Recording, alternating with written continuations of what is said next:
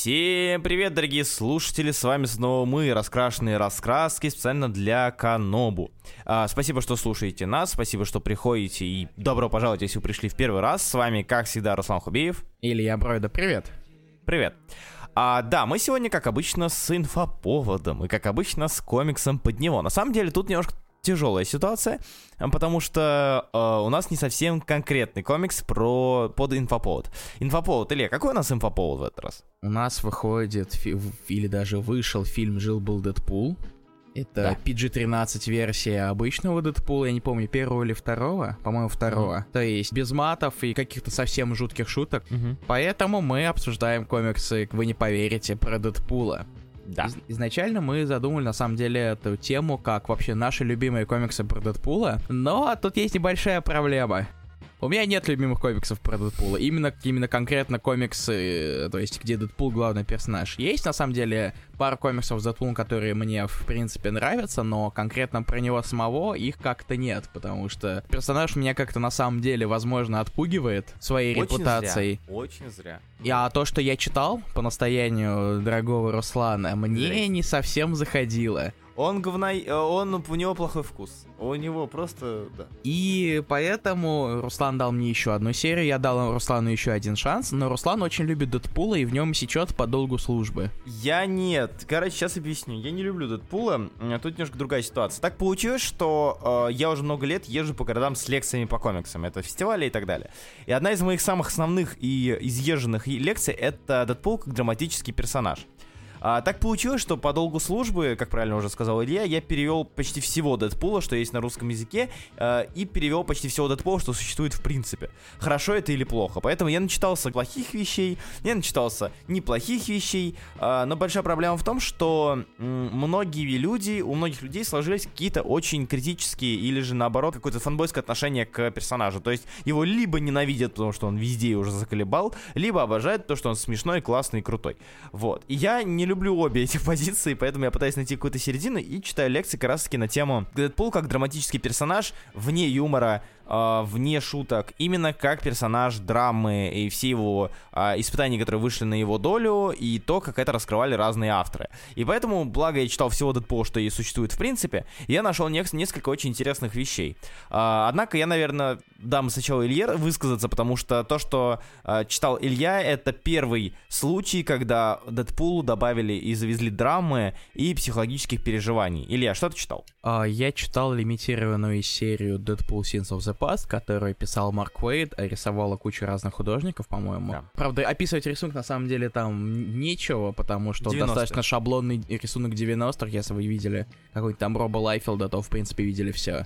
Или Джамали 90-х тоже. И этот комикс, он э, как раз таки, как рассказал Руслан, он решил добавить немного драмы Дэдпулу. Казалось бы, ведь Дэдпул, он же, он смеется, он шутит, он весь такой классный. Он шутит и как раз и в этом комиксе, но все-таки ему добавили какое-то, э, гру- э, так сказать, грусти и переживаний, потому что почему бы и нет. Руслан, на чем комикс, скажи мне?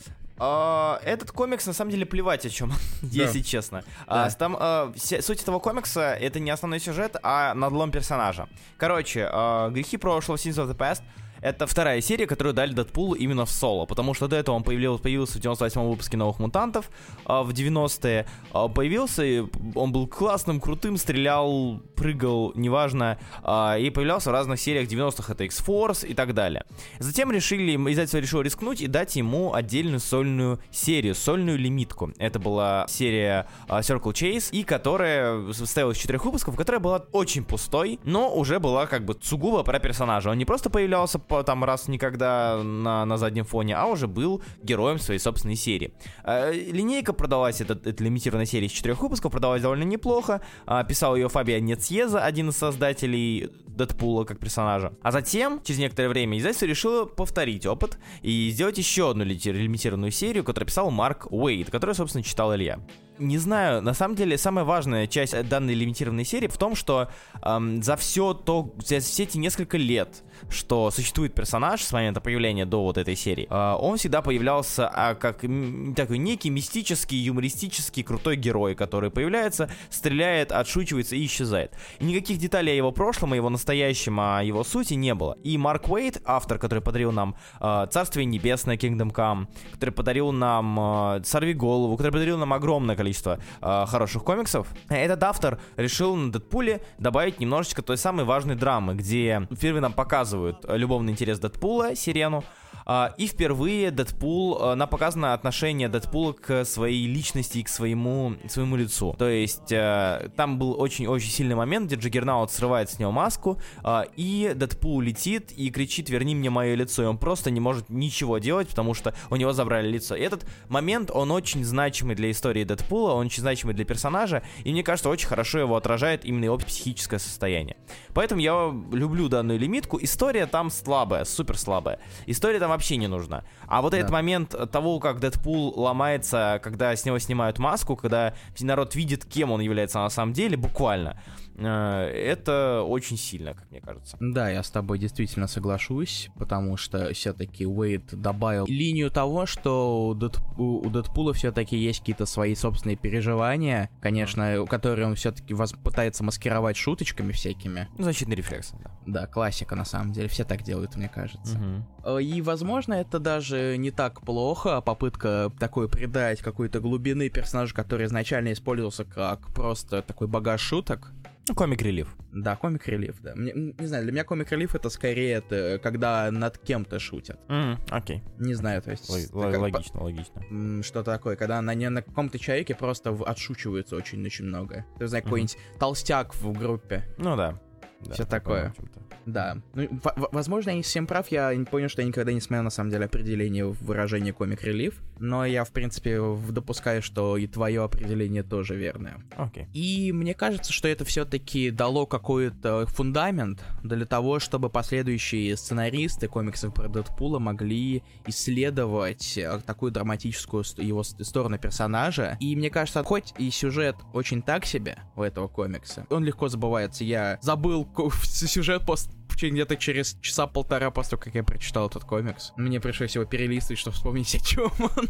Класс. Да, вот. Ну, нас... я, я понимаю тебя, я понимаю тебя, да. То есть настоль... он настолько у меня из головы вылетел, потому что я как-то на нем... Там не, не за что зацепиться. Mm-hmm. Возможно, потому что я не так много, в принципе, читал комиксы про Люди Икс, потому что меня персонаж как-то не захватывает особо. То есть я знал, кто эти персонажи, но э, не более того. Поэтому, несмотря на, на слабую историю и классический рисунок 90-х, этот комикс э, так себе, но он важен. То есть это как Аквамен Смерть Принца, который мы обсуждали достаточно недавно. То есть это комикс, который приходит, возможно, можно перетерпеть, но, наверное, все же не стоит, потому что другие сценаристы все-таки сделали то же самое, но лучше. Угу. На самом деле, опять же, как, как я уже говорил, э, это не единственный комикс, который мы еще не будем обсуждать, потому что любимые комиксы, у, любимые комиксы в любом случае два любимых комикса это мои.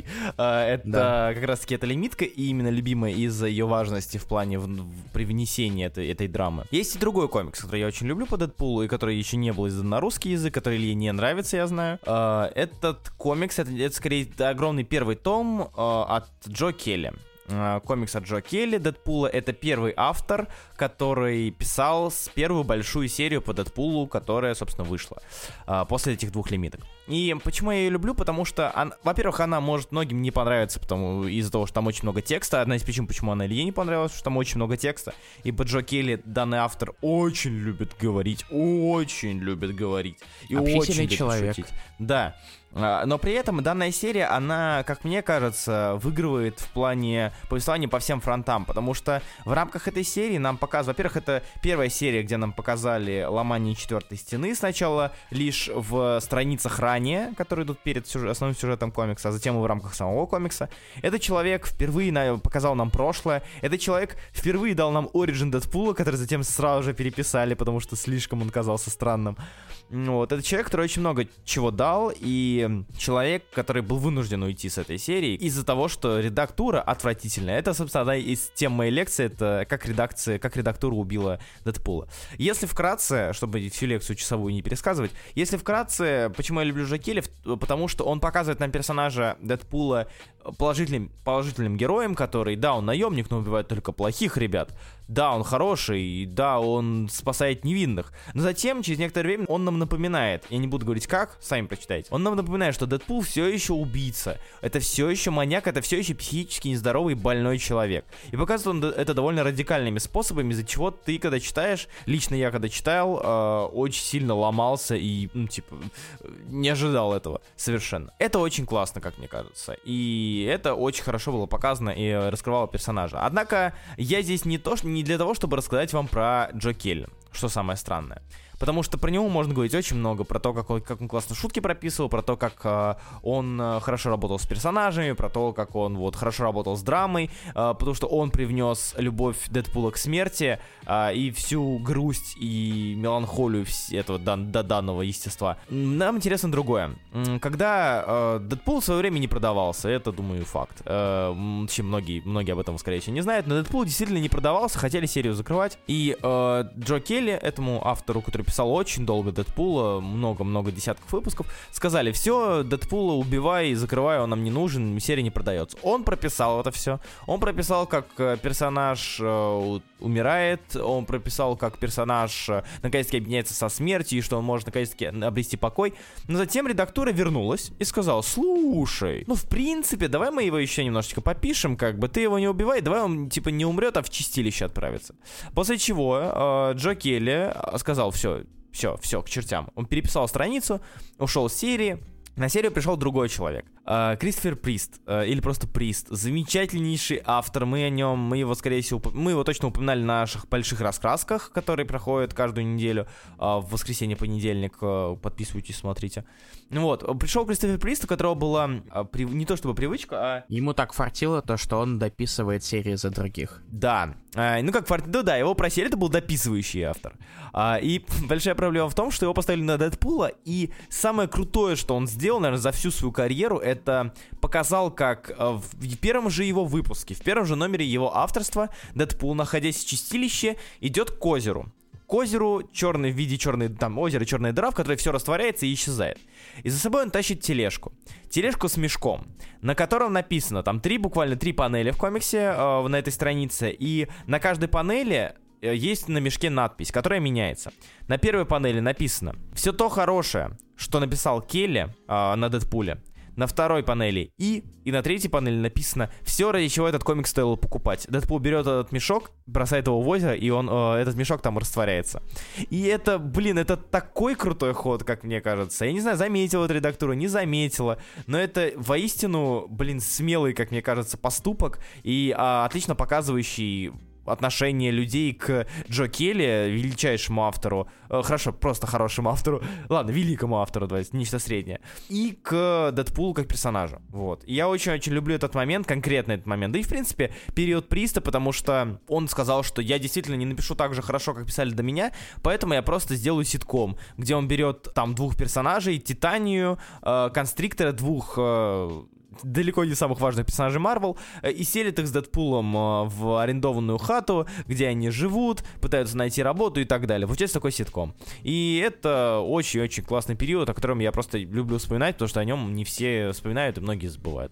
Как-то так. Я на самом деле могу объяснить, э, вот как Руслан упомянул раньше, мне не нравится Дэдпул Джо Келли. Угу. Я могу даже объяснить почему. Давай. То есть Руслан говорит, что вот как раз, что Дэдпулу много-много шутят, но проблема Келли в том, что юмор, который он, э, так сказать, делает устами Дэдпула, он слишком сильно основан на актуальных вещах того времени. А, ну да, да. Потому что там, например, вот, как, напомни, когда вышел Дэдпул Келли? В каком году?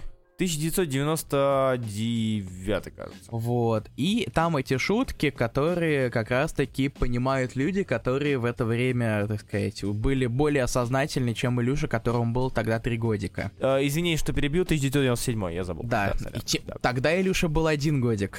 Мгм. Так что я то- такие шутки я точно не понимал, и поэтому мне это казалось постаревшей банальной шутки. И это на, я на самом деле даже подтвердил свою догадку в этом плане, потому что Келли вернулся на Дэдпула через почти 20 лет, по-моему, в 2016 году, когда вышел... Да, на серии Человек-паук Дэдпул. Да, вышла серия Человек по Дэдпулу, она даже издавалась на русском, ее писал тоже Келли. Ага. И вот там шутки 2016 года, они были смешные, потому что я Мгм. их понимал. Да, да, это правда. И поэтому, возможно, кстати, мне, не знаю, во-первых, э, Келли и тогда писал много, и сейчас много пишет, но хотя бы это, возможно, просто шутки, шутки стали смешнее, поэтому это терпеть стало проще. Как-то Ну, так. мне кажется, да, действительно, он сильно опирается на э, актуальный юмор, актуальный медийный юмор, поэтому и его довольно тяжеловато читать. То есть Golden Girls, местные политические дрязги, еще что-то. Это даже в Cable Deadpool ощущалось, когда, собственно, там выборы были, еще что-то. Да. Ам, так что согласен. Нет, и в этом плане я с тобой согласен. Действительно, это тяжеловато, не знаю, но если можно, если ты закрываешь на это глаза, то получается очень даже неплохо. Ну, говорю, в этом на, на самом деле в проблему вот таких комиксов как раз-таки возможность оставаться актуальными. Потому что если ты цепляешься за какие-то события, которые происходят в момент выхода комикса, то появляется проблема того, что будущие поколения уже не смогут читать этот комикс и понимать его точно так же. То есть есть такая вероятность. Да, согласен. В общем, ребят, э, подводя итоги, мой вам совет личный, как человека, который, опять же, очень много это читает, очень много про это говорит. Э, Пожалуйста, во-первых, мой совет, не делитесь на хейтеров и фанатов. Это самое ненужное деление, это самое узкое деление, узколобное. Поэтому, пожалуйста, думайте, находите какие-то компромиссы. А, ну, не нравится вам персонаж, ну, не нравится, не хотите вы давать ему шансы читать хорошие вещи, ничего страшного. Или обожаете хорошие вещи, а об- обожаете Дэдпула, ну, вы можете, конечно, читать все, но в, в скором времени, возможно, это фанатство пройдет, и тогда вам настолько осточертеет читать комиксы, потому что вы почитали очень много плохих вещей из-за любви к персонажу, что и читать комиксы неохота. Поэтому находите нечто среднее, э, советую. По Дэдпулу есть хорошие вещи, как и очень много плохих. Это по каждому персонажу так есть. По каждому персонажу есть очень много хороших, очень много плохих вещей, поэтому думайте и ищите комикс, который вам лично понравится, и все будет хорошо. В общем, на этом все, думаю. С вами был Руслан Хубиев. Или я Броида. Обязательно пишите в комментариях, что вы думаете по поводу Дэдпула, что вы думаете по поводу комиксов э, про Дэдпула, какие вы читали, какие вам понравились, какие нет. Ну и, собственно, пытайтесь угадать, что у нас будет дальше по инфоповодам. И не забывайте, что каждые выходные, сейчас у нас, правда, перерыв будет, но как Да. обычно каждые выходные э, в группе «Осторожно, раскрашено» проводятся большие подкасты под названием «Раскрашенные раскраски». Приходите к нам, мы будем вам рады. Вот. Да. Спасибо, что пришли. Да, спасибо, что вы нас слушали. И всем пока.